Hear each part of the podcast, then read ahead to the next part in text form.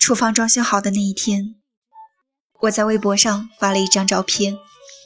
我说我在伊朗遇到一个跪坐在玻璃彩窗下阅读的人，可我没有遇见你。我在巴黎遇到一个刚离婚、自由的像鸟儿一样的女人，可我没有遇见你。我终于拥有了一间铺满阳光的屋子，有雪白的厨房和温柔的浴缸。蔬菜都很年轻，水果沾着露珠，可是我依然没有遇见你。陈默北在下面回复：“约我喝咖啡。”我扔下电脑，翻箱倒柜。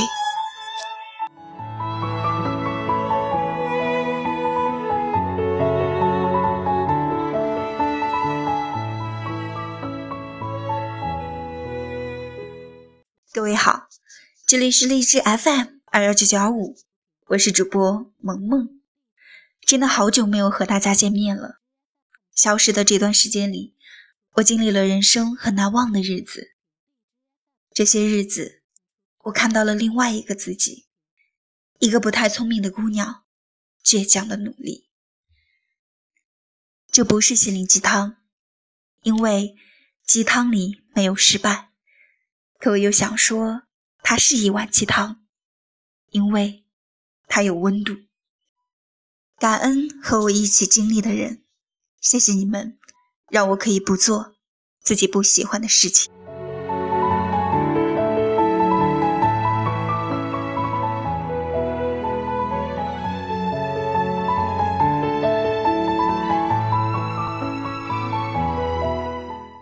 今天和各位分享的。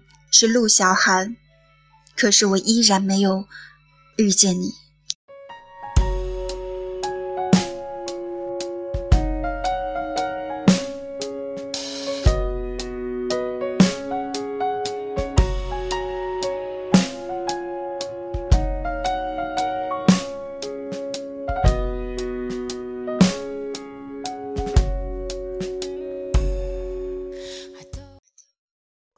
情付出了那么多，可他也从来没有回报我们一安详。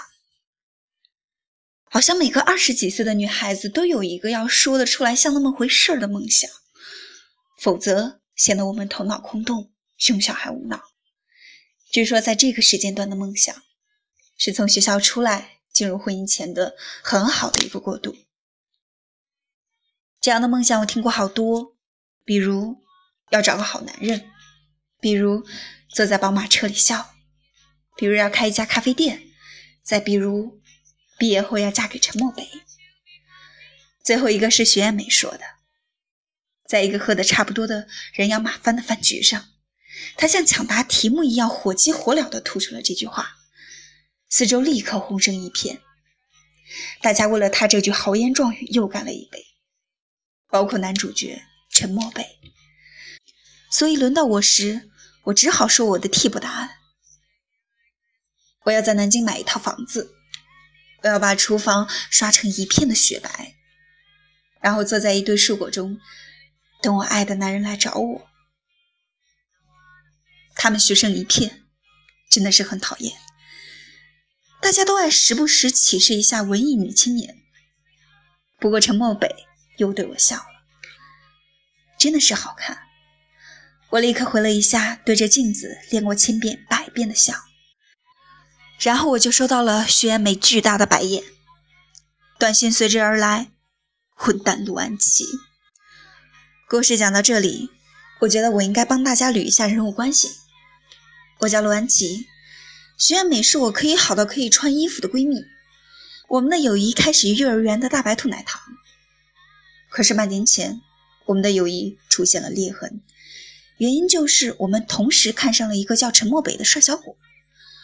大白兔奶糖比不上永恒的钻石。有一阵儿，我们都陷入了非常痛苦的境地。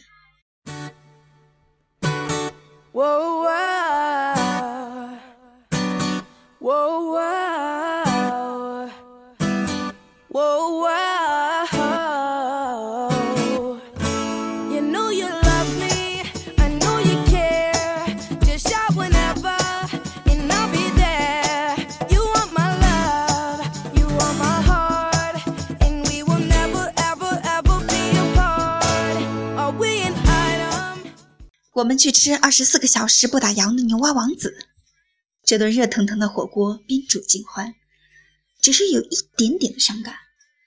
我们三个人勾肩搭背，张扬地走在宁海路的夜色里。陈默北看看我，又看看徐艳美，说：“带两位美丽的姑娘去唱歌好不好？”夜晚的宁海路很美，不只是你们说的脏乱差。入夜以后。小餐馆都静悄悄地关上了门，只留下了这一条街温暖厚实的生活的味道，让你感觉你可以在这一条街住上一辈子。毕业以后很久，我都会时常去那条路的一头走到另一头。我的记忆美化了宁海路，因为在那条路的十字路口，陈默北和我深深的拥抱。他说舍不得我。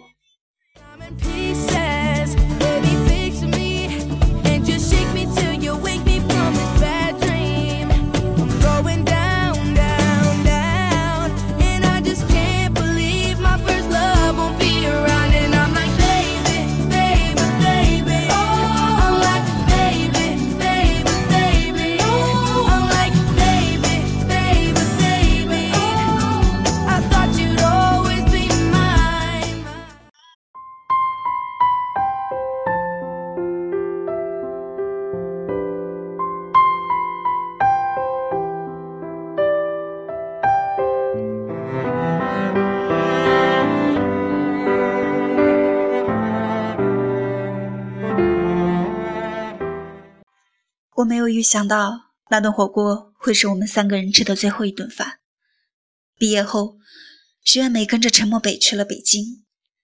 他们问我要不要一起去，我坚决地说不要，我要在自己的地盘好好赚钱。他们两个都笑了，像大人看着小孩一般的笑着。陈默北甚至摸了摸我的头，真是个小财迷。徐艳美也没有吃醋。因为他现在根本不会介意这点小小的恩惠。我扭头往学校走的时候就掉眼泪了。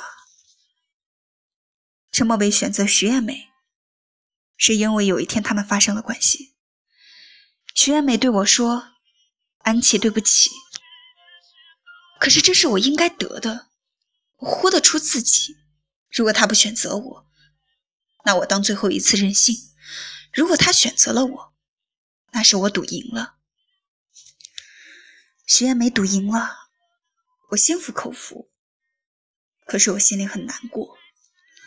他们走的那一晚，我一个人在戏里的散伙饭上喝得酩酊大醉，还时不时的要吟诗，念念叨叨的就那一句：“海内存知己，天涯若比邻。”同学们都为我鼓掌。说陆安琪太大气了，我们散了也不能忘了。海内存知己，天涯若比邻。可是就在陈默北和徐艳梅走后的一年多，我才知道这句诗是骗人的。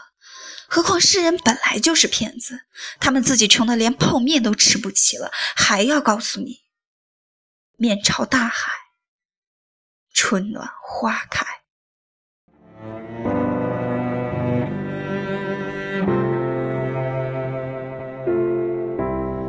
静悄悄的来过，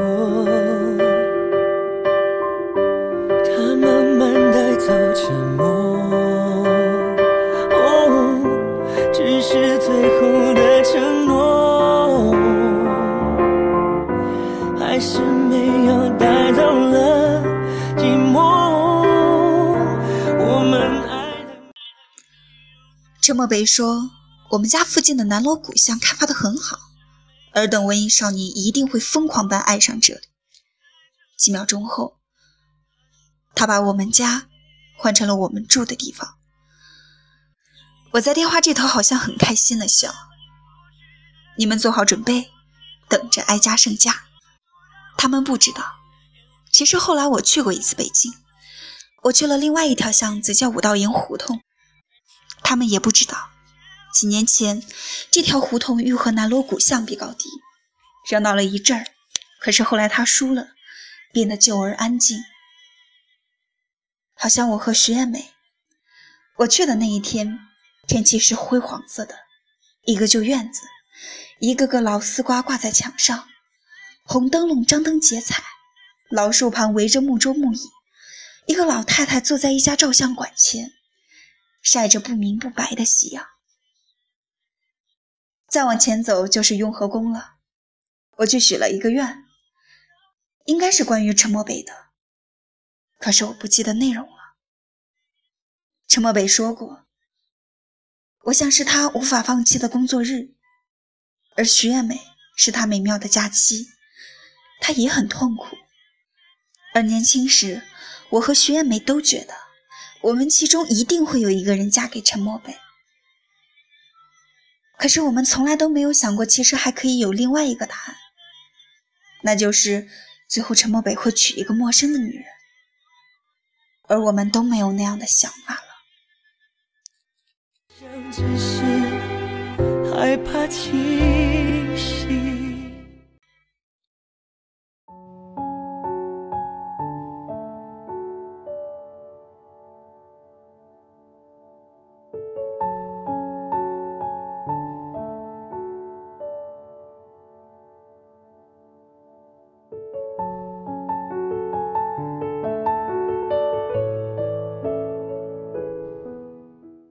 我和徐艳梅的久别重逢是在五年后，一个明媚的春日，阳光是明亮的，万物生，草在结它的种子，风在摇它的叶子。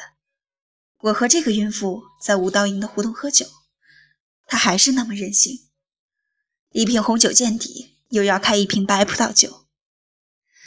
孩子不是陈默北的，他扭扭手上的大钻戒，娇声地向我抱怨。结婚太麻烦。这是一场漫长的聊天，从正午一直到深夜。陈默北出现的次数很少，大部分时间都是和我在讲他亲爱的老公。可是提起陈默北的时候，我们都是很了落的模样。徐艳梅指着他的英式早餐：“安琪，我给你讲个故事吧。”草莓不喜欢又胖又油的火腿肉，他不要坐在宝马车里哭，要和漂亮优雅的子夜私奔。后来他们就去了大城市，工作、买房、生孩子。时间过去了，他们渐渐想不起当初为什么相爱。可是有钱的火腿肉和荷包蛋却过得非常好，想不起当初为什么瞧不上彼此。他醉眼朦胧地看了我一眼。这个故事告诉我们：如果不在一个人身上寄予太宏大的意义，爱情就会很平安，一生无语。那些不切实际的期待与想象毁了我们的爱情。如果那个时候我们了解、尊重男人，只把陈默北当做生活伴侣，那么一切就简单多了。走的时候，我回头对徐艳美说了最后一句话。他从未为我们付出过什么，我们却都以为在他身上看到了翅膀。我在南京买下第一套小户型房子的时候，陈默北终于回来了，但是我们很少联络。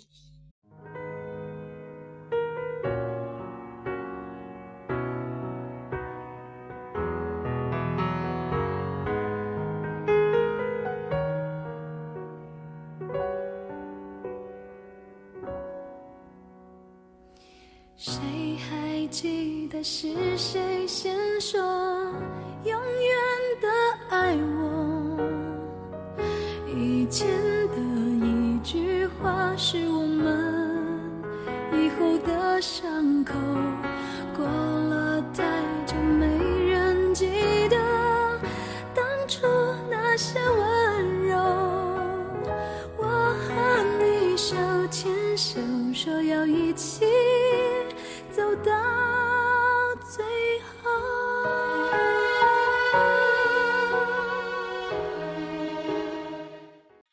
厨房装修好的那一天，我在微博上发了一张照片。